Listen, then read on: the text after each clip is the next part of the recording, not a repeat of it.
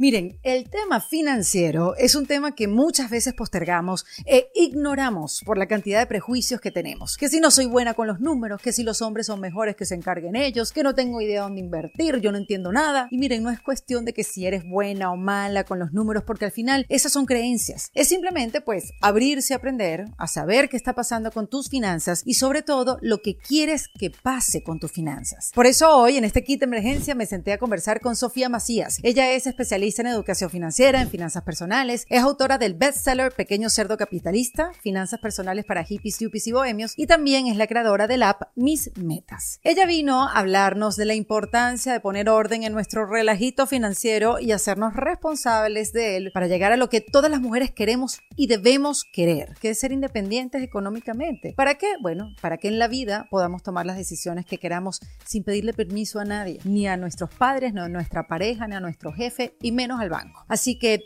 Hablamos de cuáles son las primeras acciones que debemos tomar. ¿Qué es más importante? ¿Ahorrar o definir nuestras metas? ¿Cómo evitar gastar todo el dinero que gano? Y cómo haciendo esos gastos desde el me lo merezco nos alejan del gran me lo merezco de nuestra vida. También hablamos de cómo podemos identificar las causas de nuestras deudas, cómo ponernos metas tangibles y cómo llegar a ellas, cuáles son las mejores decisiones que debemos tomar cuando comenzamos a vivir en pareja. Y lo más importante de esta conversación es cómo generamos riqueza.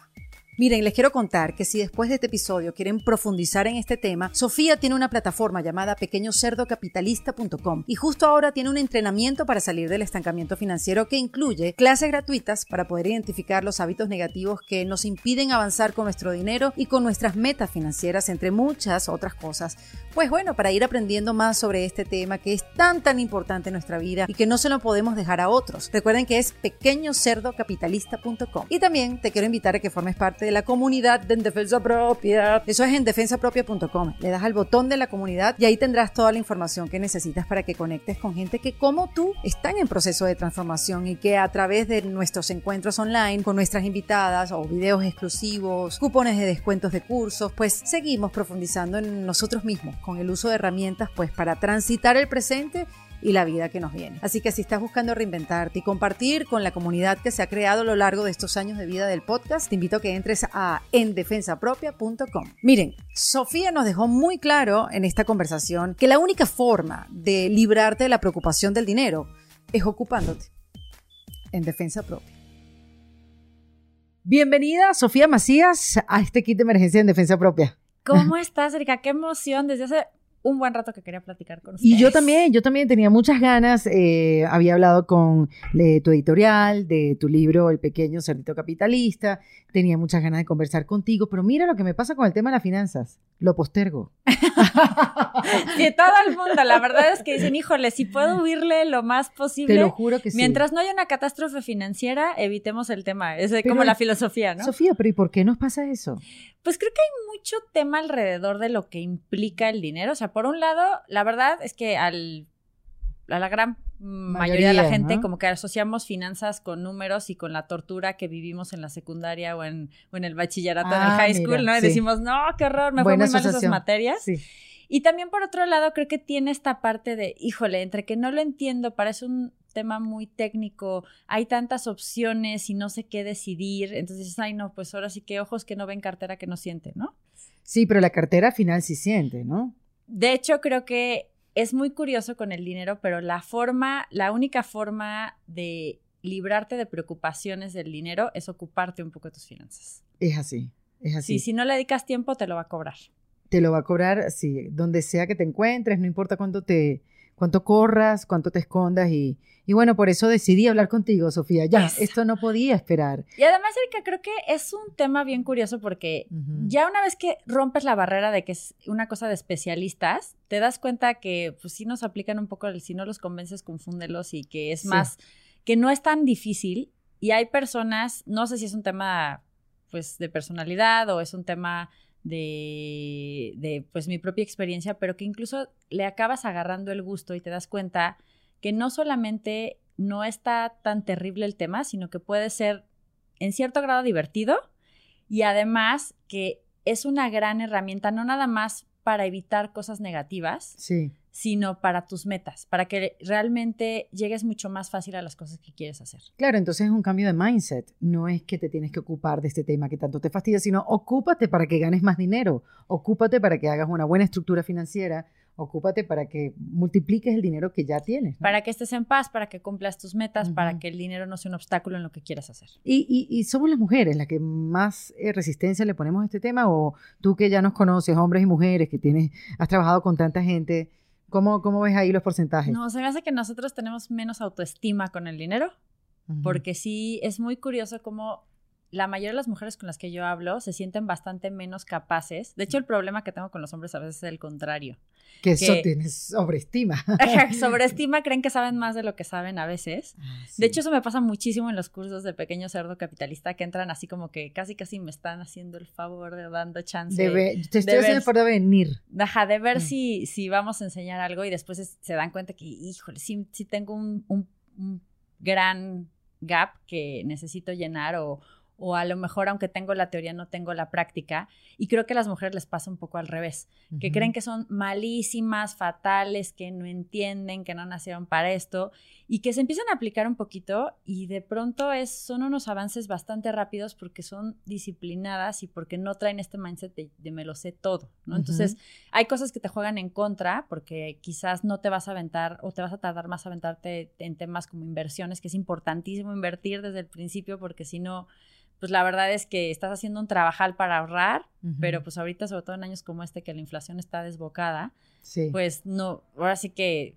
no haces la, chamba completa y eso dificulta más llegar a tus objetivos, pero te juega a favor en, cosas como que eres mucho más disciplinada a veces con el tema de presupuestos, de aprender, incluso el tema, todo lo que tiene que ver con, previsión, pues a veces es más, ¿no? Claro.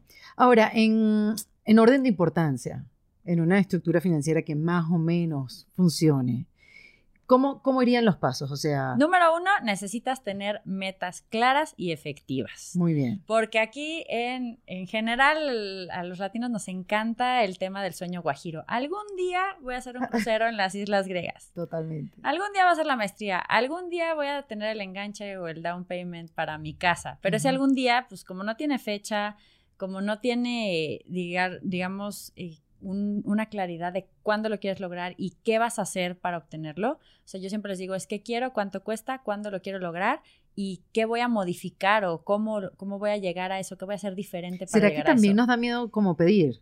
Porque a mí también muchas veces me han hecho ese tipo de preguntas cuando trabajo con alguien que me está haciendo un asesoramiento o algo, porque bueno, yo, uno no sabe, esto no te lo enseñaron a ti en, la carrera, entonces si tienes que pedir asesoramiento, te dice, bueno, ¿cuánto es el monto que quieres quedar? Y yo que mm, a, veces no sabemos sí, qué queremos y, también, y tenemos miedo. Claro. Y también el tema es como que cómo llegas a esa meta, porque justo cuando estamos pensando en ahorrar cantidades de dinero, es súper abstracto. Entonces, pues, sí, ¿qué más me da que sean, o sea, mil o cien mil o, o un millón o dos millones?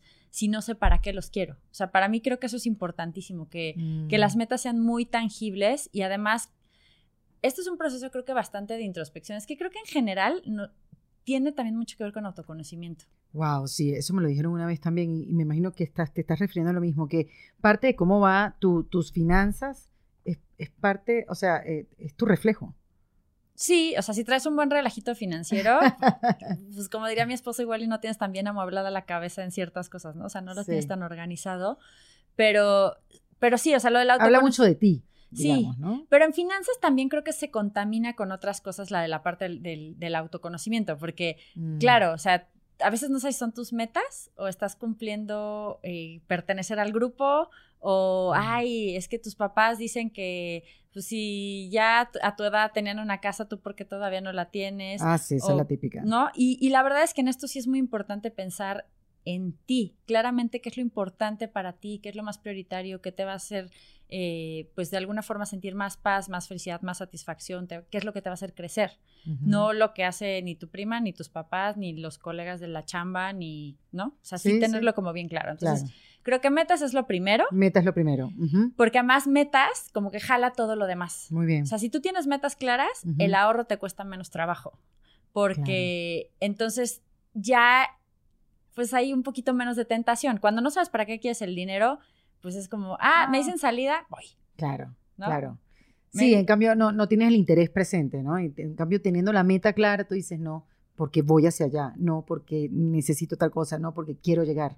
Claro, y, y, además hasta te quitas un poco la pereza y la flojera. Dices, ay, no voy a hacer presupuesto. ¿Para qué hacer presupuesto? Bueno, si es porque vas a ver cómo acomodar el dinero para tener dinero para eso que quieres hacer, pues tiene más sentido que nomás porque te dijeron que hay que hacerlo, ¿no? Que eso, que flojera. sí.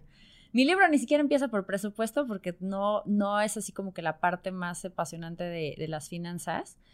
Y justamente eh, creo que empezar por las metas te ayuda incluso ese es un consejo que a veces le doy a las parejas cuando se pelean mucho por dinero. No empieces hablando del problema, no empieces hablando de es que tú eres un gastalón o es que tú eres una tacaña o es que tú, o sea, cualquier cosa o es que tú siempre gastas en esto. Ok, eh, no empecemos por los problemas, empecemos por qué nos gustaría construir a cada quien, cuáles son tus metas personales y en pareja, porque eso es lo bonito de hablar, ¿no? Entonces ya le da como un tinte positivo al, al tema y es más fácil. Y los une la ilusión, ¿no? Claro. Y que es más fuerte que, que la pelea y, y criticarse y juzgarse. Exacto, y además estás como en un mindset de construir algo. Entonces creo que esa, esa parte está padre. Entonces, meta sería lo primero. El segundo que es, bueno, si no me va a hacer caso en nada, hazme caso en metas y en esto siguiente que voy a decir, que es hacer, quítame lo que me lo gasto, ajá, ajá. que es automatizar tu ahorro. Es decir, en cuanto recibes tus ingresos, eh, si puedes, tanto en Estados Unidos como en México hay muchas alternativas que te permiten que ya el, dinero, o sea, en cuanto cae a tu cuenta ya se va una cantidad la que quieras y puede ser chiquita, mediana o grande, del tamaño que quieras. Y si lo haces cada mes, pues tú ya no lo viste. De hecho, en Pequeño Cerdo Capitalista, justo en el equipo, pues una, una de las integrantes del equipo decía que ya no podía ahorrar. Abrió una aplicación que, le, que, le, que les contaba el dinero, pero según ella no hizo bien el trámite. Ok. Regresa cinco meses después que habíamos ido a dar un curso y de pronto ve o sea, le dice a, otra de las chicas, oye, pues ayúdame a ver, porque creo que no funcionó y no, no me está jalando y pues los alumnos sí ya lo están haciendo y pues como que yo no lo voy a hacer. Y entran y ya había, o sea, en, ese momento pues sería el equivalente como a 300 dólares, Ajá. o sea, casi 6 mil y cacho pesos, porque le habían estado quitando 500 pesos mexicanos cada, cada, este, cada mm. quincena y no se había dado cuenta, que eso, la verdad es que, pues no es así como que cualquier cantidad así muy leve, ¿no? Entonces dices, pues sí podía ahorrar, el punto es que necesitaba la herramienta correcta, ¿no? Correcto, sí, y la organización. Qué importante eso. O sea, que hay que buscar la manera de que, de que la tecnología te ayude para ese ahorro. Dejárselo a la inteligencia artificial. Exacto, porque además, híjole, todas las cosas, yo no sé, yo he oído también muchos, muchos temas en, justo en, en tu podcast que tienen que ver con con el crecimiento, con la reinvención, con formar hábitos adecuados. Y la fuerza de voluntad es un recurso muy limitado, no es al que tendríamos que estar recurriendo todo el tiempo. Sí. Entonces, échate la mano y en lugar de que tú tengas que cada vez hacer un súper esfuerzo para ahorrar, pues encuentra los truquitos para que sea más sencillo o los hacks para que sea más sencillo. Entonces, más bien utilizas un sistema que te sirva, la inteligencia artificial, algo automatizado, en lugar de tú cada mes tener que decir, no, no voy a gastar, no voy a gastar, no voy a gastar. Ya está, ¿no? Claro. No, y lo que hemos hablado también mucho en el podcast es la importancia de ser económicamente independiente. Claro. Para tomar mejores decisiones, para no quedarte en sitios donde no quieres, para irte a donde quieras ir es que al final la independencia financiera, nos guste o no, es la primera independencia. Es la primera de todas. Sí. Sí, les guste o no, les gusta escuchar esto no, niñas y niños, damas y caballeros.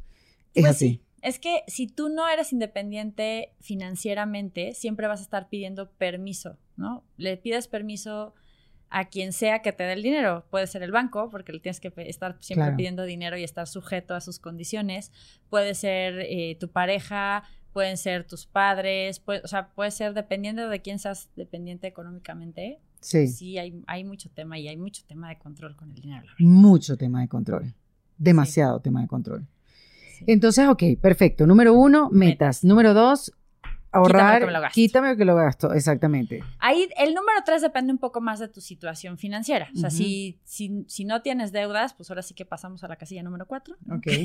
claro, deudas en tarjeta de crédito, en casa, en renta. En Sobre todo deudas que te impidan tener margen de maniobra. O sea, cuando ya se ya rebasaron el, el, el, 30 o en un caso extremo el 40% de, de, de, tus ingresos o cuando, por ejemplo, eh, tienes una tarjeta que en el caso de México ya no puedes hacer el pago mínimo o que te estás retrasando en cuotas en otros países o, o pues cuando estás, ya las deudas digamos que están empezando a ser un problema en tu vida, pues evidentemente ahí sí es un momento de, creo, primero ver cuál es la raíz de esa deuda, porque todo el mundo creemos, ah, pues porque es este compradora compulsiva o comprador compulsivo, pues no siempre. En algunos casos las deudas también pueden tener que ver con que hay otro punto importante de, tener esta parte equilibrada de las finanzas, que es tener un fondo específicamente para los imprevistos, ¿no? El famoso fondo de emergencias. Hay otras personas que sé que por marketing prefieren llamarle fondo para la paz que para que no atraer la emergencia, no sé qué. Ah, por Dios, ok.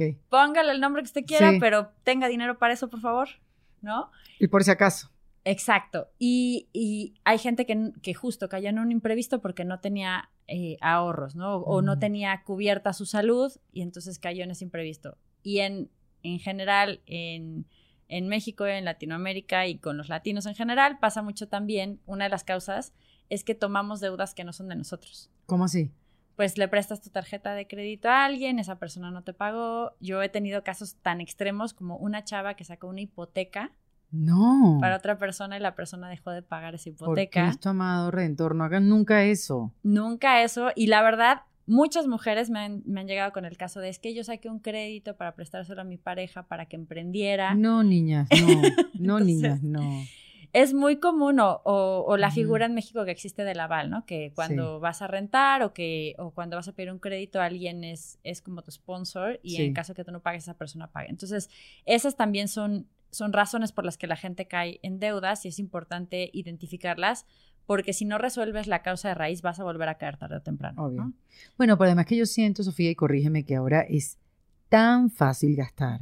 Toda esta tecnología de comprar por internet, ahorita está, si lo pagas por partes, con solo un botón, el Apple Pay, Amazon, o sea, es a veces tan difícil no caer en la tentación, porque es fácil, o sea, no tienes que sacar la tarjeta de crédito y meter el número, ya tienes el PayPal, ya tienes todo y es chas, un solo botón, un solo botón de compra. Entonces, e, es complicado hoy en día, o sea, no es que uno sea adicto, es que es demasiado fácil gastar. Cuando yo empecé, yo escribí el primer libro de Pequeño Cerdo Capitalista, ya hubo una edición de, de los 10 años que tuvo que cambiar muchas cosas. Y una de las cosas es que hablábamos mucho de, de, ay, no vayas al centro comercial para evitar la tentación. Pues ya no necesitas ni ir. No, pero claro, por eso digo. Por eso digo, no, y además el consumo en las redes sociales. Instagram te muestra los productos, TikTok se ha hecho famoso por la cantidad de productos que se venden y mira qué maravilla, mira esto, porque quién lo usó, porque y entonces es como que te, es, te están empujando, tentando todo el tiempo a gastar, gastar, gastar, gastar, gastar. Y venimos además de dos años de sobreexposición a pantallas porque pues estábamos muy encerrados por todo el tema de de la pandemia y pues había mucha gente que también por la ansiedad que le generaba la pandemia compraba mucho en línea, ¿no? Y, pues también si no, como que era esto de, bueno, si no me lo estoy gastando en salidas, ahora me lo gasto acá. Exacto. Entonces se volvía una, una locura, ¿no? Entonces... ¿Y qué consejos tienes para eso? Yo, yo, por ejemplo, a mí me dieron un consejo y que lo seguí. no, no es que ha funcionado a la perfección, pero sí ya lo empecé a hacer, que empecé a borrar eh, as, las cookies. Unsubscribe, exacto. Ah, y todos los de todas las tiendas que yo tenía en mi correo. Ah, eso. Para que no me llegaran los correos de, de tentación. De nueva colección de. No, gracias. Sí, déjame en paz. sí. sí. yo creo que de, para, los, para ese tipo de temas, justo. O sea, evitar la mayor parte de las tentaciones digitales. O sea, apps que tengan que ver con compras, bórralas. Todas las tiendas también las borré. Sí, borra lo más que puedas para que mínimo te tengas que meter, hacer login. Entonces ya eso te, pone barreras, ¿no? Sí. Otra que también, ese fue un tip que me dieron más bien a mí, me pareció muy bueno. Eh, muchas apps de los bancos te permiten apagar la tarjeta por ciertos periodos, ¿no? O, apaga, o, tener para compras digitales solo una tarjeta digital, la puedes apagar y prender, pues apágala. Y mientras no la estés utilizando para algo importante, pues al menos te va a poner un paso adicional para tener que comprar. ah, muy bien, ah, no sabía. eso también te, ayuda mucho. Y yo la verdad es que uso mucho también los wish list de los lugares. Entonces, muchas veces, este es, este es como el equivalente de algo que era un consejo en físico, que si ves algo en la tienda y lo compras porque se te antojó, pero realmente antes de verlo ni lo necesitabas, ni te urgía, ni era algo que estuviera como que, ay, en, en tu lista de deseos, pues entonces espérate 24 horas y si 24 horas después todavía lo quieres, pues bueno, ya lo compras. Pero acá pues ponlo en el wish list y la mayor parte de las cosas te van a olvidar. Totalmente. Entonces, no es tan urgente. La, sí, la verdad es que creo que es tan bueno el marketing que confundimos mucho lo quiero con lo necesito. ¿no? O sea, tenemos esta, este tema de, que lo sientes como urgencia, como que es de vida o muerte, como que si no, no vas a sobrevivir. Porque está lo quiero, lo necesito o me lo merezco. Ay, me lo merezco, es buenísimo. el me lo merezco es el que acaba con todo. Y ese, el me lo merezco, creo que ahí, ahí yo tengo como un tema de filosofía justo respecto a eso. ¿Cuál es? De a veces los me lo merezco chiquitos te están alejando de tu gran me lo merezco. Uf, buenísimo eso. Entonces hay que tener cuidado. Está perfecto. Yo creo que sí, las buenas finanzas te deben de dar un suficiente equilibrio para que te puedas dar pequeños gustitos en la vida, pero que no hipoteques tus metas o no impidas tus metas. Entonces ahí es donde tiene que estar el equilibrio. Pero si todos los días de pago, todas las semanas, o todos los viernes, o ahora sí que cuando te toque a ti el me lo merezco, ¿no? Dependiendo. Si todos los, si, si, si todos esos te los das, todos esos me, lo merezco chiquitos, igual ya estás dinamitando un me lo merezco grande. Quizás ese gran viaje a tus sueños, ese maestría, diplomado, capacitación, lo que querías hacer. Casa, la casa. La vivienda de, para regalárselo a tus padres, qué sé yo. La remodelación que querías hacer, no sé, algo un poco más grande. Incluso hasta pensar, bueno, yo, ¿cómo vas a cuidar a la Erika del futuro? ¿Cómo vamos a cuidar a la Sofía del futuro? Yo hablo mucho de la Erika del futuro. ¿Tú te dices así? Sí, claro. O, sea, yo sí pienso Esto es para la Erika del futuro. Sobre dice mi productora Valentina también. Vamos a trabajar por la Erika del futuro, ya, ¿verdad? Eso. sí. Y sobre todo también lo que pienso mucho es, ¿qué me diría, no? O sea, si si me acabaría diciendo unas cuantas este, palabrotas de lo que es de, justo, de que no estoy cuidando mi salud o que no estoy cuidando mi protección financiera o que no estoy pensando en, cómo voy a vivir en ese momento. Sí. Bueno, entonces vamos avanzando, pero también vamos aprendiendo cositas en el camino. Entonces, tenemos tres. Ahorita vamos metas, eh, vamos con la ah, parte del ahorro automático. Si tienes deudas, empezar a ver la, la, raíz de las deudas y obviamente también atender ese, ese tema es importantísimo. Ese creo que nos da mucha angustia porque justamente las deudas creo que es lo que más te descoloca, lo que más sientes que está fuera de tu control. Y esto es volviendo a la parte de la independencia porque sientes que eres presa de alguien más o, que, ¿no? Entonces, por eso tratamos de evitarlo mucho. Pero bueno, saltando un poco de, ese tema, creo que el, el, siguiente punto es no seas la vía durmiente del banco. ¿No qué? No seas la bella durmiente del banco. Ok. Entonces, ah, si, muy bien. si ya tienes el dinero, no lo dejes solamente en la cuenta, solamente te dediques. Y ya. Exacto. Entonces, hay que aprender a, invertir, hay que aprenderlo a, poner a trabajar. Realmente, cada vez es más accesible. Las cantidades que necesitas para empezar a invertir son más bajas.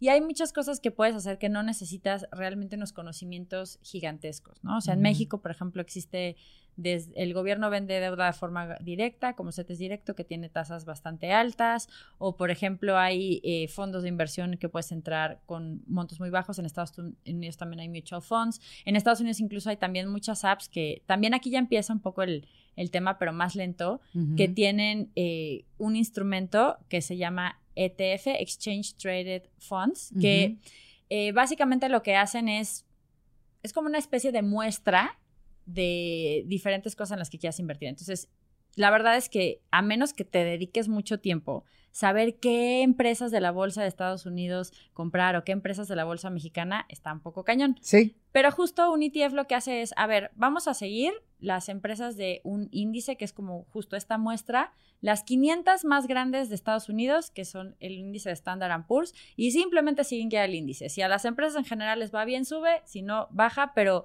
en general, pues a largo plazo esto te beneficia. Entonces eso te reduce mucho la complejidad de las decisiones. Dices, ah, mira, pues le meto un poquito aquí. Muy bien. Y lo dejo a largo plazo y ya. Entonces, ir irte empapando de, estos temas y saber que, realmente puedes empezar con opciones sencillas, que puedes empezar con montos bajos, que no es como que, ay, tengo que arriesgar absolutamente todo lo que había ahorrado toda claro, mi vida. y que te castiguen si sacas el dinero antes de tiempo. Claro, y eso te va realmente ayudar muchísimo. Y creo que el quinto punto evidentemente tiene que ver con lo que hablábamos de la Erika del futuro. Estés donde estés, siempre hay algún esquema para protegerte que muchas veces tiene beneficios en la parte de impuestos, ¿no? Entonces, pues eh, el ahorro... Danos un ejemplo. En México, por ejemplo, las Afores puedes hacer ahorro voluntario o lo puedes hacer a través de un seguro específico para el retiro y si tú haces declaración anual, puedes deducir hasta el 10% de tus ingresos en eso. En Estados Unidos está el 401k, por ejemplo, y en casi todos los países hay, algún esquema de, de, ese tipo que pues ahora sí que yo la verdad empecé a ahorrar para el retiro por interesada. Eso es lo que te iba a preguntar. ¿Cuándo, cuando una persona joven, como tú, como yo, jovencísimas, jovencísimas, ¿cuándo tenemos que empezar a, pensar en el retiro y ocuparnos de eso? Pues más bien lo que te diría es, entre antes piensas más barato. o sea, ah, ¿qué tan barato quieres que sea tu retiro? Ya. Si quieres que sea muy barato, pues casi casi desde que empieces a trabajar sería ideal, pero si no, lo antes posible es la mejor respuesta. Porque muchas veces la gente dice, ay, es que ya voy tarde, entonces, no, pues no. Ya. Empieza claro. con lo que puedas y le vas subiendo conforme vayas avanzando, pero empieza ya. O sea, creo que ese es un, un tema, porque de repente como que los latinos nos fustigamos mucho con este tema de, es que si yo hubiera. Ay, sí, sí, sí, sí. Y pues mi abuelita decía que lo hubieras el tiempo de los tontos. Sí, total. Total, total. Entonces, nunca es tarde para empezar con el retiro y empezar lo antes posible. Pues digamos que mentalmente nunca es tarde. Obviamente en la realidad, pues sí, entre más te tardes, más complicado y pues si estás muy cerquita va a ser más complicado, pero, pero no es útil pensar que ya te tardaste. Lo que es útil es pensar, ya lo voy a hacer hoy. Ya, muy bien. Entonces esa sería la diferencia. Y creo que la última es, evidentemente, pensar en aumentar eh, tus ingresos, ¿no? O sea, muchas veces como que pensamos... Eso es clave y lo leí en tu agenda y de verdad que uno no piensa eso. O sea, perdón por interrumpirte. Dale, no, dale no, no, no, porque es verdad, uno, uno que piensa en el ahorro, en el gastar menos, el cómo invertir, en, tú sabes, en protección, protección, pero ¿cómo hago más dinero? O sea, ¿cómo hago más del que tengo? Y, y, creo que exacto, es lo último de la lista, es lo que menos se piensa cuando tú piensas en una estructura financiera de protección o que te sostenga. Este, y es tan importante. Claro que es, es, un tema que de pronto nos cuesta trabajo porque dices, oye, pues ya tengo mucho trabajo, tengo muchas cosas que hacer, que voy a estar pensando en, en, generar más? O, en, o, o, muchas veces te quedas como, es que en mi trabajo solo me pagan esto. Pero ahí es justamente donde entra un tema de creatividad financiera, por así decirlo. Y muchas veces son los recursos que tienes alrededor, los talentos que tienes, eh, a veces hasta las alianzas que puedes hacer. Digo, hay ejemplos muy básicos. Me acuerdo mucho que una alumna de uno de los cursos, pues tenía un lugar de estacionamiento en su, en su casa que no estaba usando y le empezó a rentar y así empezó a generar ingresos extra. Muy bien. Entonces, no es, no es que necesario, o sea, puede ser de muchas formas. Puede ser que trabajes en, o sea, digamos, en lo mismo que trabajas, lo hagas de otra manera Puede ser incluso que lo que haces hoy busques cómo otras personas generan más dinero haciendo algo similar y entonces le des un twist a eso, a eso que haces hoy como trabajo, que, o sea, porque quizás es nada más simplemente o que es un público diferente o que el servicio es de una forma un poco distinta y que eso te ayuda a escalar. ¿no? Entonces sí hay, o que lo puedes digitalizar. Hay muchas opciones como para que eso mismo que haces pueda generar más, pero también ver los recursos que tienes alrededor, como este ejemplo que decíamos de, y pues de, de, de, pues tengo un espacio y lo rento. Claro, sí, sí, obviamente. Ahora, este, estamos hablando de términos y hay uno que tú tocas también en la agenda, que es la ansiedad matemática. Que empezamos a hablar un poquito mm, al principio de la conversación sobre eso, pero yo no sabía que había un término que se llamaba así, ansiedad matemática.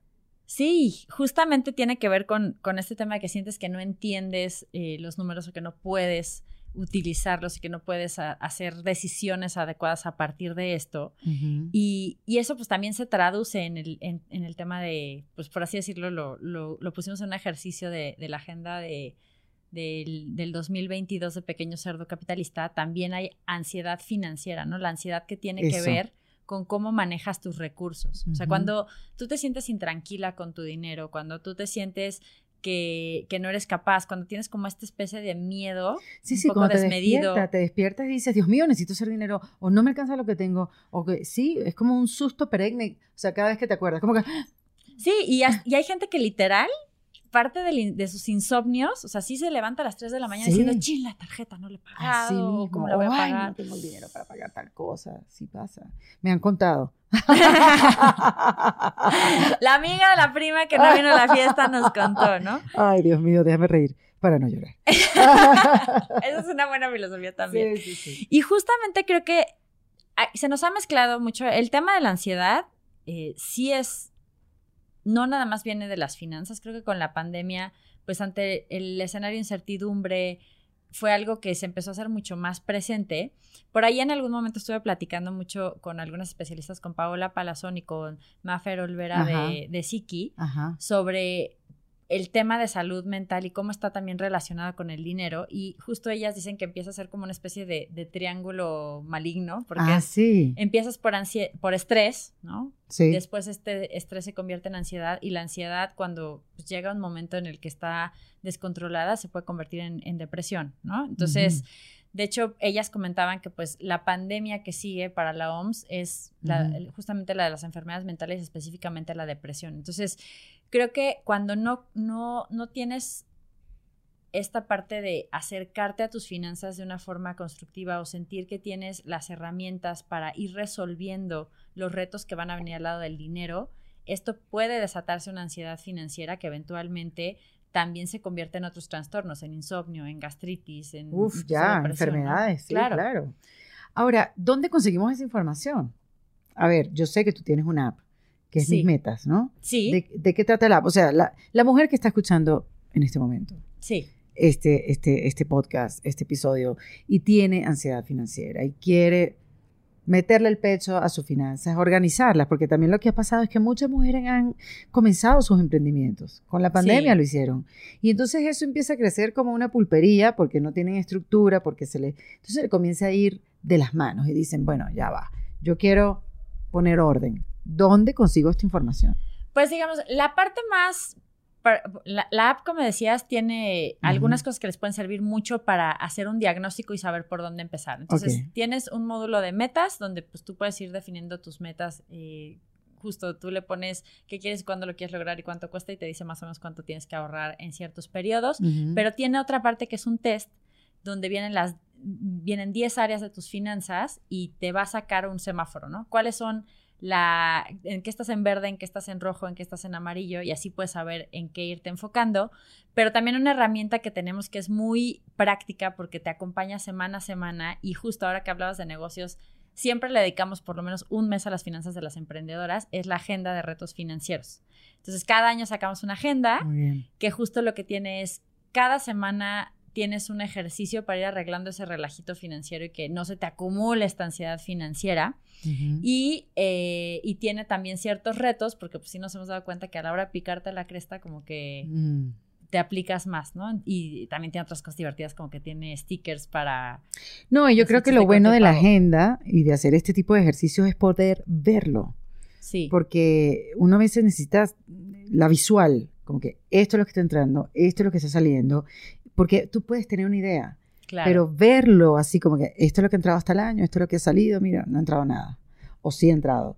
Pero creo que ese conocimiento es importante para seguir avanzando o para tomar, cartas. Exactamente. Justo, y fíjate que algo que nos pasaba mucho con, con, la gente que tiene ingresos variables y la gente que tiene negocios es que dicen, ah, es que como yo no tengo tanta certeza como alguien que tiene un empleo, yo no puedo hacer un presupuesto, yo no puedo hacer una proyección. Yo estoy ahí en ese, en ese rango. Y justo por eso todas las agendas incluimos una parte de presupuestos de, para ingresos variables. ¿Y cómo, se, cómo se maneja eso? Simplemente lo que haces, porque ahí también la gente le asusta y ay, ya casi que se voy a tener que hacer una maestría en finanzas, ¿no? Sofía, qué horror, auxilio. Ah, sí. Socorro. No, simplemente es, son dos columnitas, entonces en una pones en ese mes cuánto dinero, o sea, cuáles son las entradas de dinero, que, y en el otro son los gastos, cuáles son las salidas del dinero, y entonces vas llevando el, el resultado de un mes a otro y esto te ayuda a ver en qué mes te podrías quedar sin dinero para operar o podrías tener mm. algún tipo de, problema. También te ayuda mucho a detectar cuál es la estacionalidad de tus ingresos, ¿no? Porque muchas veces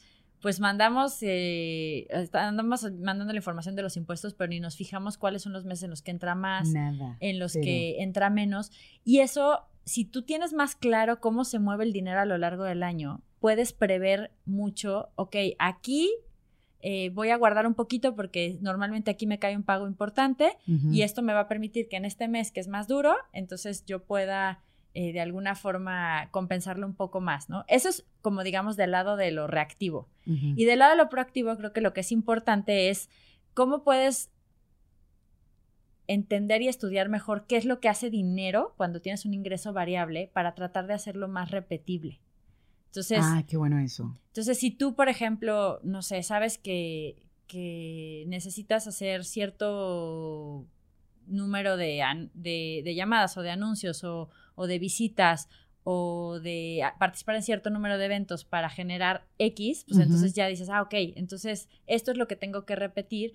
Por ejemplo, las personas que estamos en el mundo digital, pues sí sabemos que lo que necesitamos es pues de pronto pues cuidar más nuestros, nuestro tema de, de, tener los datos de nuestros seguidores, de que se suscriban a nuestra base de datos o de esa parte. Entonces, sabes que si ese número va bien, todo lo demás va bien, ¿no? Entonces, entender como ese tipo de cosas y tratar de ser más predecible tus ingresos, también ser más ordenados en la cobranza, que de pronto pues como que no le damos tanto seguimiento, trabajamos, pero pues ya quién sabe cuándo entró el dinero. Que por cierto, a Mariana Fresnedo, que es amiga en común, este, viéndolo así como que eh, eh, lo, que pasa en la finanza es un reflejo tuyo, que ella se lo lleva por la física cuántica. Ella sí dice que eso de la cobranza, el no mandar el invoice, la factura, que habla mucho de esas resistencias económicas o resistencias en la economía, que uno no se da cuenta, pero si no estás organizada y no envías la factura y no estás pendiente de eso, pues cierras el ciclo. Exactamente.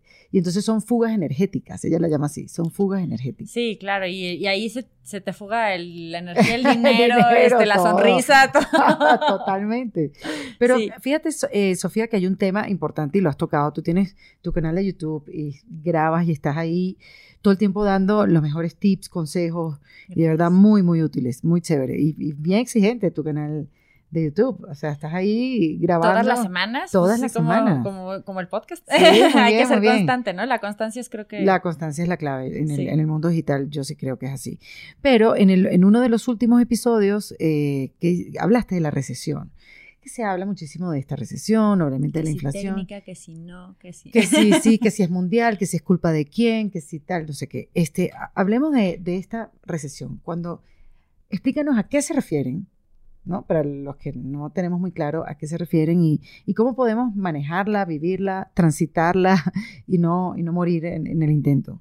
Las personas tenemos esta visión de que siempre estamos en crisis, ¿no? Porque como que no, pero en realidad la economía tiene ciclos, o sea, sube, baja. ¿Y qué significa que la economía suba o baja?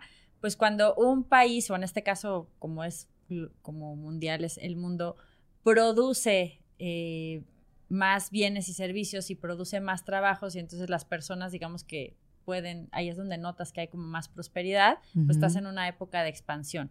Pero cuando llegan a pasar ciertas cosas, por las que no se vende tanto, eh, por las que se cae el comercio, por las que se cae la producción, etcétera, que la economía, por así decirlo, lo que se produce en la economía se hace más chiquito y se sigue repartiendo entre las mismas personas o incluso entre más porque la población sigue creciendo, pues eso es la famosa recesión. ¿no? O sea que, que de alguna forma eh, es, es, es, una forma de que, de, que, se produzca menos riqueza y se siga repartiendo entre las mismas o más manos y eso hace que todos tengamos un poco menos y que haya gente además que lo, que lo vive mucho más fuerte. Porque yo lo que creo es que a veces no nos damos cuenta cómo las recesiones y las crisis son muy desiguales. No a todo el mundo le pega igual y de hecho por eso también creo que parte de entender esto de que de las crisis hay oportunidades es justamente porque no es que a todo el mundo siempre le va a pegar. Ah, mira, claro, buena teoría. Entonces, en este caso, eh, pues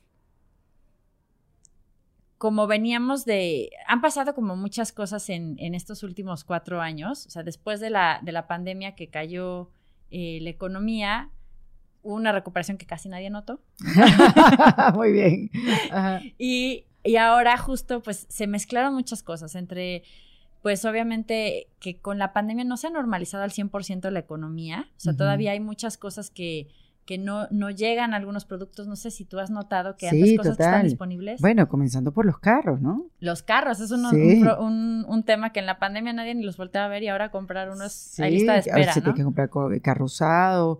Sí, sí, sí, y eso venía un poco también por... Eh, eh, la distribución de China y todo lo Exactamente, ¿no? O sea, viene mucho, ahora sí que se interrumpieron, eh, pues cómo se envían las cosas, dónde se producen, qué se manden, la famosa cadena de suministro. Luego también el año pasado fue un año de muchas sequías, entonces eso hizo que los precios de los alimentos subieran mucho, suman el tema del conflicto de Rusia. Ahora sí que Ucrania, con todo lo que estoy diciendo ya se me está subiendo a mí también la ansiedad financiera. No, no, listo, ya está. por amor pero, Dios. pero justamente creo que eh, muchas veces en lugar de, lo que hacemos cuando escuchamos estas noticias negativas es cerrarnos más en lugar de prepararnos o en lugar de, ver lo que tenemos que hacer con nuestras finanzas desde un punto de vista constructivo, ¿no? O sea, decir, ok, bueno, sí sé que viene complicado el tema, pero en lugar de, ay, no, no voy a hacer nada, tengo miedo, auxilio, no quiero ni voltear a ver las cosas, pues bueno, ¿qué, qué medidas pequeñas puedo tomar?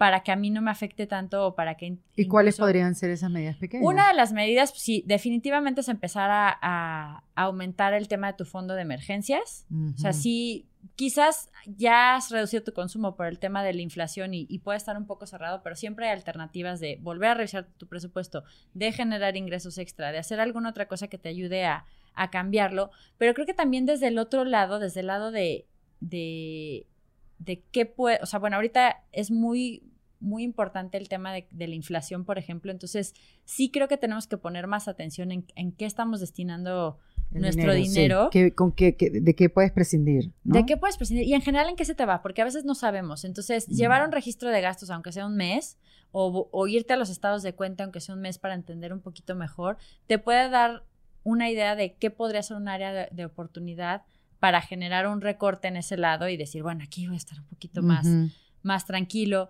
También, por el otro lado, los momentos en los que está más sombrío también puede ser un momento de, buscar ciertas oportunidades, ¿no? Entonces, ahorita las tasas de interés están bastante altas, entonces quizás eh, no es un momento para pedir un crédito, pero sí es un momento para, eh, por ejemplo, decir, oye, pues si voy a invertir a largo plazo ahorita, puedo obtener una tasa mejor, ¿no? O, quedarme con esa tasa un año, dos años. Claro. Empezar a diversificar. Hay eh, muchos instrumentos de tasa real, por ejemplo, que son los que suben cuando hay una sorpresa de inflación. Entonces, pues empezar a pensar que dentro de tus inversiones sí hay un pedacito allí. Les fue muy mal este año a toda la parte de las acciones, pero entonces si tú vas a largo plazo, puede ser un momento para entrar. Claro. Obviamente, sin apanicarse si, si ahorita está todavía la cosa bastante... Claro, porque tienes largo alcance, pues, o sea, puedes, puedes sobrellevar y puedes sobrevivir, mejor dicho. Exacto. La fluctuación, pues, o sea, las caídas y las subidas que ahorita está todo tan raro. Sí, y hay mucha gente que justo todo el año anterior que subía y subía y subía era cuando se quería meter, sobre todo en la bolsa de Estados Unidos o de pronto a criptomonedas, ¿no? que era porque estaba en el boom, pero justo el peor momento para entrar a algo es cuando están en las noticias que están máximos históricos. Nos da mucho FOMO y decimos, ay, quiero ay, invertir. No lo hice antes, claro. Pero sí, esa parte creo que hay que, más bien, ahora que no, la gente no está hablando tanto de invertir en eso, es cuando debería decir, mmm, pues igual le voy a mm, echar un ojo, ¿no? Bueno, porque además va por el piso, ya que no mencionas las criptomonedas, qué bajón. Sí, claro. Digo, las criptos la verdad es que son, son activos de muy alto riesgo. Sí. Entonces, eso pues yo les diría un porcentaje muy, muy bajito y, y dinero que realmente nunca vaya a ser ni para la renta ni para tu ni, para tu meta de dos, tres años. ¿Por qué no te conocí antes? ¿Por qué no me dijiste esto antes? sí, es que justo de pronto yo creo que las criptos son bien interesantes porque a diferencia de todos los instrumentos financieros, daban esta ilusión de esto es fácil. Claro, porque es fácil manejarlo, tienes tu propia cartera, no hay un banco intermediario, todo lo manejas tú, tienes tú códigos, tu cartera, o sea... No necesitas mucho dinero, ¿no? Exacto, Entonces, exacto. digo, ahora ya para la mayoría de las inversiones no necesitas mucho dinero, pero tenían, o sea, esto que no lo saben de las otras inversiones, pasaba mucho con criptos. Sí, sí, sí.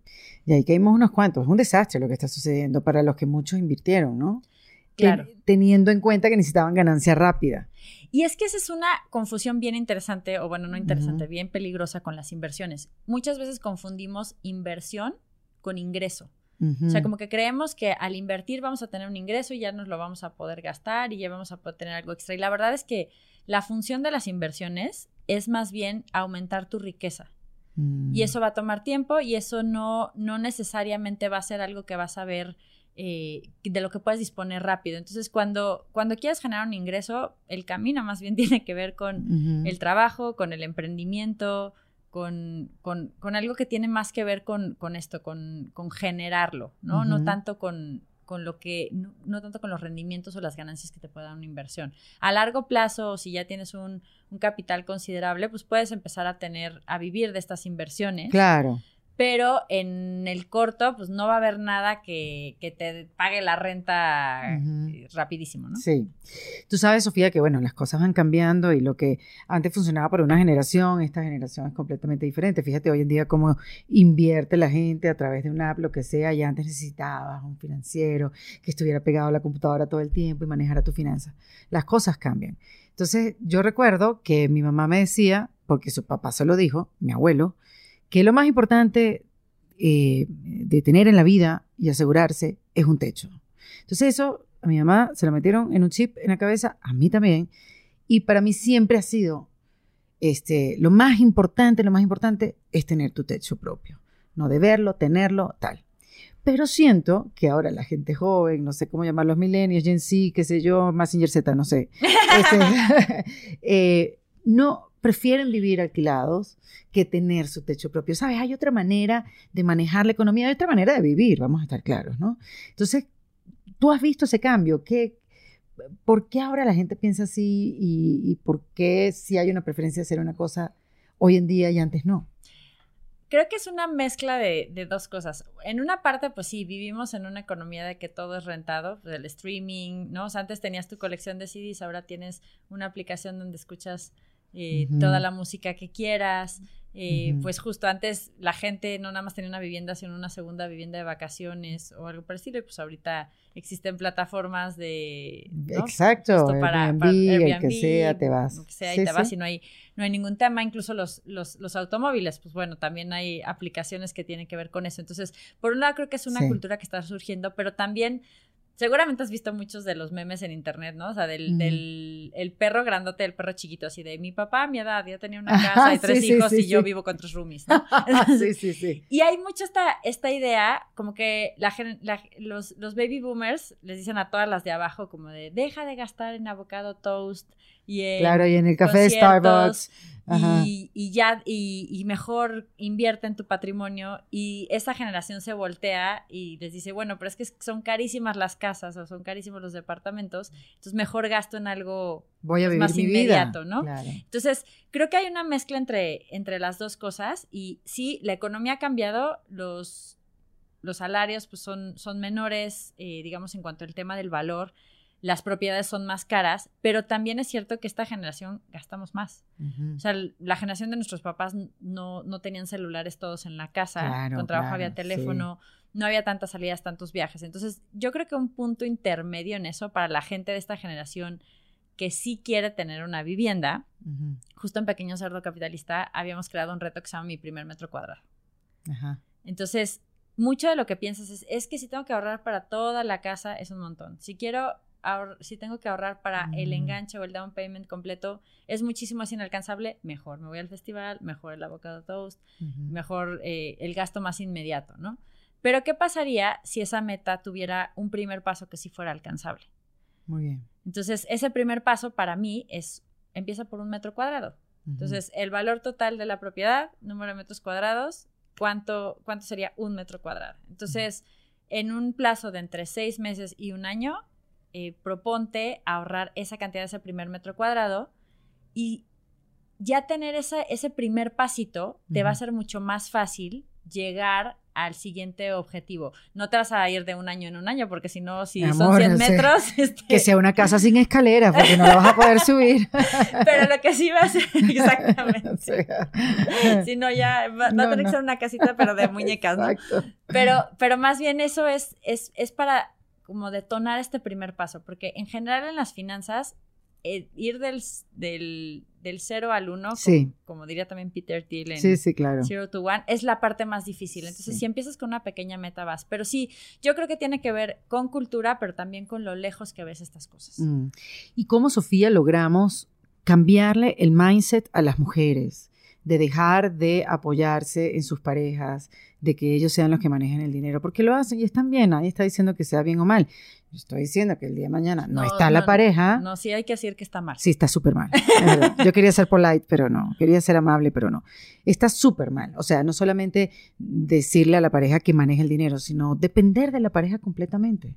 Porque el día de mañana, o sea, ¿quién nos dice que eso esa relación va a funcionar siempre. ¿Y de qué vas a vivir? Incluso si la relación fuera perfecta, tocamos madera, se muere, eh, no previó, tú nunca le preguntaste si tenía un seguro. O sea, yo, yo veo muchos casos que, que me parecen complicados eh, parejas que, que, no están aseguradas, parejas donde hay violencia económica, finalmente... Que poder, ahí el poder, que no puedes hacer esto, no puedes hacer lo otro. Exacto, y, y, que con, y que incluso hasta decisiones tan fuertes, a veces hasta cuando tienes hijos ya se pone la cosa más difícil, ¿no? O sea, porque... Porque pues ahí ya entran otras variables y hay muchos chantajes alrededor de esto. Y también cosas como, a mí me han tocado muchas mujeres que si, si mueren sus parejas y ellas no sabían que la pareja tenía una gran deuda y se quedan con una deuda oh y sin información financiera. O sea, ni siquiera es que la pareja las dejó o se No, no, no, hay que ocuparse, hay que ocuparse. Sí, Entonces, y muchas veces es, es esta parte de, bueno, es que él va a saber mejor. Pues sí, no, o sea, quizás cuando eres una pareja que financieramente estás haciendo un buen equipo, seguramente va a haber más fortalezas de un lado en, unos temas. Defina y en otro. qué es ser un buen equipo. Yo creo que un buen equipo como pareja es el poder llegar a objetivos en común y poderse ayudar entre sí a cumplir también los objetivos individuales y, generar mayor bienestar para ambos, ¿no? O sea, creo que al final un, un buen equipo financiero, o sea, o, financieramente hablando en pareja, te vas a ayudar a crecer. Y van a construir cosas juntos y van a crecer también de forma. ¿Y ponen los dos lo mismo? Yo creo que esos son acuerdos que dependen mucho. Yo la verdad es que soy más partidaria de lo equitativo.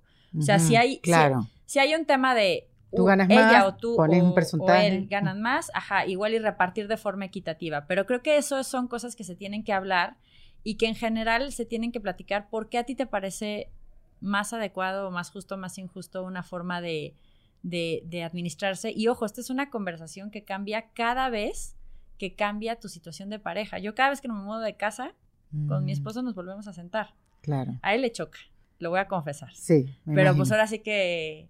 ¿Por qué le choca? Porque le parece que, que, a veces son demasiado detalles o minucias y que para qué hablamos de, de, de ese tema que pues vamos a casi casi dejar que, que las cosas vayan siendo, pero digo, no, a ver, o sea, para que los dos nos sintamos a gusto y para que los dos sepamos que esto es justo, pues necesitamos tener claridad de cuáles son nuestros gastos, necesitamos tener claridad y, sobre todo llegar a un acuerdo de quién paga qué y por qué. y, y, esto pues nos va a hacer también tener más equilibrio, ¿no? Y al mismo tiempo también, cada cierto tiempo revisamos y decimos, oye, pues nos gustaría comprar esto juntos. O, oye, yo, yo he hecho inversiones por mi lado que digo, tengo las mías desde el principio, pero incluso inversiones inmobiliarias que le he hecho, oye, me ofrecieron esta oportunidad, pero es con otro socio, no es contigo, la voy a hacer, este, nada más, o sea, te cuento y todo, y esta otra que queremos hacer, sí hay que hacerla juntos, ¿no? Entonces, pero hay como mucha, mucha transparencia, pero también creo, sí creo que las relaciones de pareja, o sea, yo sí vengo de una casa donde la relación de pareja está muy tensa, porque por el tema económico. Y sí, y obviamente se rompió, ¿no? O sea, mis claro. se acabaron separando mis padres y, mi papá sí lo usaba mucho como un tema de control, ¿no? Entonces, creo que sí, para mí fue muy claro desde el principio que yo sí quería ser independiente económicamente para que yo pudiera tomar más libremente mis decisiones. Entonces, en esa parte creo que ahí es donde las finanzas se vuelven más interesantes porque te dan más libertad. Totalmente. Y entonces, ¿cómo le cambiamos ese, ese mindset a las mujeres? Vengan para acá, muchachas, aprendan. No le dejen eso. O sea, vean su futuro. O sea, partiendo por el no tengo control en el otro, solamente tengo control en mí. ¿Cómo hago para, no sé, para organizarme en las eventualidades o, o para, sí, para, para hacerme cargo? O sea, creo que en todos los temas todo tiene un precio. Entonces, si tú de alguna forma no, no te estás ocupando de tus finanzas o dices, no, yo mejor no quiero generar y yo mejor quiero, eh, no, esto de la, independencia financiera no me interesa, eso va a tener un precio y va a ser un, va a ser un precio bastante alto. Va a tener un impuesto. Sí. sí, como que todo el mundo, y fíjate que me pasó hace poquito con unas, unas chavitas que en TikTok empezó el tema de los sugar daddies. Ah, claro que sí, está ese tema, wow. Pero, pero muy chiquitas, o sea, tenía alguien, no me acuerdo si tenía 14 o 16, decía que ella cuando fuera, que ella no iba a estudiar porque ella quería tener un sugar daddy. Wow.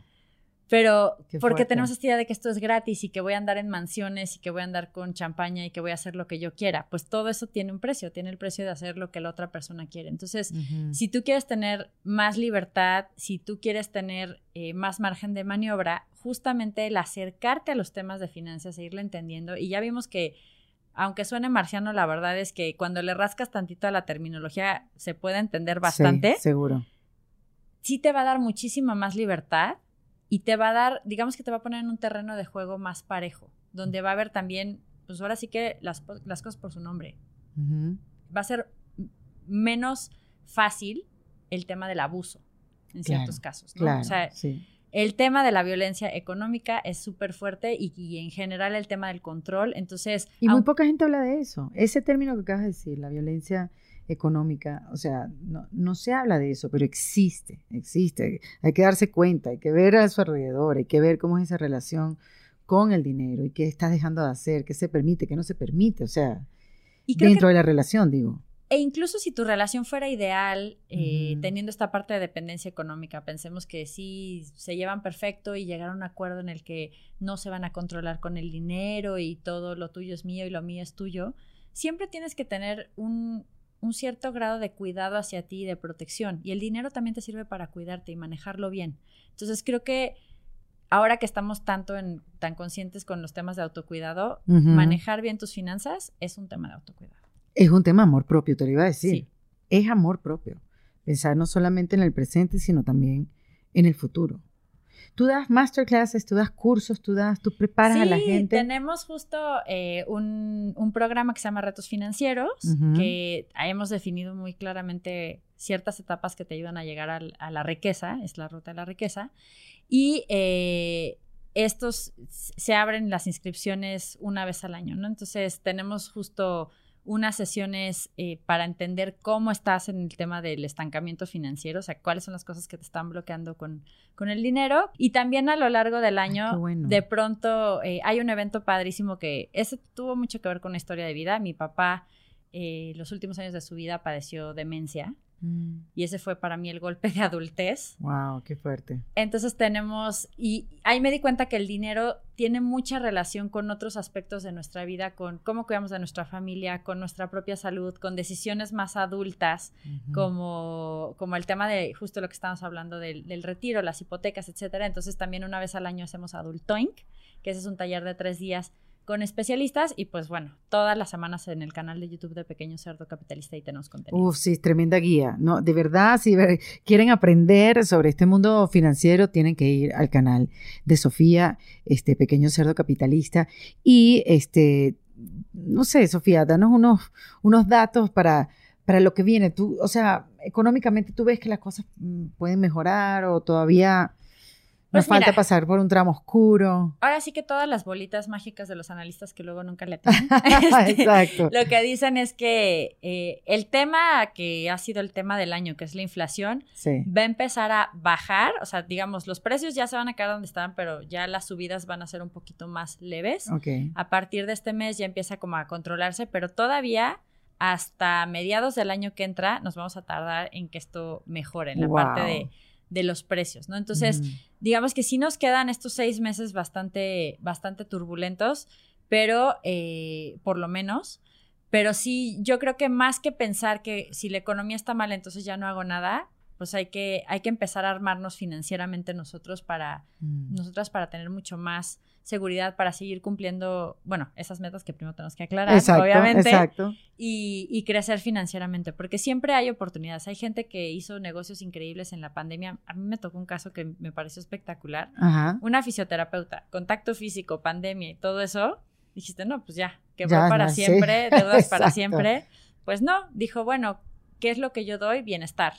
¿Y qué es lo que necesita ahorita la gente con la gente, con, con la pandemia? Bienestar. Voy a dar asesorías eh, en línea de automasaje, de lactancia y de temas de, de, emocionales, acompañamiento emocional, y su negocio despegó. Wow. Entonces, pues bueno, creo que siempre puedes encontrarle un giro cuando tienes un poquito esta, esta apertura y estas ganas también de aprender y de buscar ejemplos y referentes financieros. Ahora, pero ¿funciona, Sofía? ¿Te parece que sigue funcionando este, el negocio online como funcionaba en pandemia o ya se abrió un poquito? Como todo es cíclico, entonces estamos más acostumbrados a hacer cosas online, pero la gente lo que quiere es salir. Sí. Pero pues muchas veces puedes hacer unas cosas mixtas, puedes hacer cosas para, para conectar de forma distinta o simplemente puede ser una salida más a tu negocio.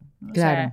Quizás, obviamente, si te encuentras en temas de entretenimiento, pues ahorita hay mucha gente que, que quizás si antes eh, se podía echar conciertos online, pues lo que quieres es vivir la experiencia, ¿no? Pero entonces también tienes otras oportunidades. Dices, dentro de estas experiencias puedes hacer cosas más premium o más grandes o, o, que puedan tener otra salida. Y de hecho en lo digital pasaron cosas muy chistosas. No sé si por ahí escuchaste que, y eso está sucediendo ahorita, que en Londres ABBA está dando conciertos digitalizados. Ah, no, ni idea. Bueno, una amiga mía, Mari Carmen Obregón, de, es autora de Efecto Wow. Wow, claro, ya estuve en mi reto de reinventarse. Yo hice un reto con Vic y uno de los libros que elegí es el, el, de eh, Charm. Ah, pues para que veas como todo. ¡Qué belleza! la quiero conocer, me la vas a presentar. Claro que sí, con todo gusto, además te va a quedar increíble. Pues, y justo ya es mucho de que encuentres ese, esa parte que te hace única, ¿no? y, ella cree que todo el mundo tenemos algo único y, y la verdad es que es una dice que es Charm Shiner porque te, te da, te shinea el, el encanto o ese talento. Pero justo ella acaba de ir a Londres y fue a un concierto que pues el ABBA, este grupo pues legendario. Chiquitita, dime por qué. Me contaba mi mamá que, salió, sí, que así era la canción. Yo iba a ser Dancing Queen, you me. Viste, ni me sé la letra porque no es de mi época. sí, claro que no, pero tienen un revival. Ah, en la boda de Pamela Valdés de Vic también tuvieron ah, Dancing Queen. Entonces, bueno, pero eso ya es, que también estuvo en un episodio acá. Sí, sí, sí. Bueno, el, el caso es que les pusieron a los integrantes de ABBA, pues como ciertos sensores, y lo que hicieron fue los, los hicieron como en, o sea, dieron todo el concierto y los pusieron como estaban eh, en la cima del éxito, o sea, de jóvenes. Entonces vas a un espacio físico, al concierto de ABBA, a presenciarlo ahí y tienen las fechas. Increíble. Sí. Bueno, qué maravilla. Entonces estamos en ese mundo mixto. Sí, totalmente. Bueno, yo, Sofía, estoy muy contenta de tener esta conversación contigo. Qué bueno que ya yo empecé, había empezado a trabajar con mis finanzas porque si no hubiera sido muy duro esta conversación. Pero sí, hay que, hay que encararlo, hay que de verdad concentrarse. Y después cuando te sientas y lo ves y tú dices, bueno, no era tan duro como creía. O sea, no era tan complicado como creía. Simplemente hay, hay que hacerse cargo. Y sobre todo, no sé si a ti te pasa que cuando tienes una preocupación y no la encaras, pasas más tiempo con la angustia y cuando ya tomas la decisión, exacto, y cuando ya tomas la decisión dices, lo debí de haber hecho, hecho antes. Entonces, con las finanzas es un poco igual, en el momento en el que te sientas y te ocupas, ya puedes dejar de, de despreocuparte. Entonces, creo que si te quieres preocupar menos por tus finanzas y dedicarle más a otras cosas de tu vida, ocúpate un poquito de estos temas del dinero, de aprender, de tener las habilidades básicas.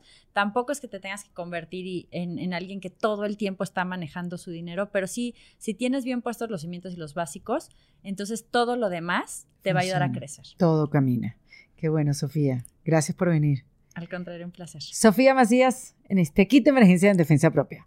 En Defensa Propia es producido por Valentina Carmona, con el apoyo de Andrea Wallis y editado por Vanessa Ferrebus y Jesús Acosta, con música original de Para Rayos Estudios. Yo soy Erika de la Vega y recuerda, que esto lo hacemos en defensa propia.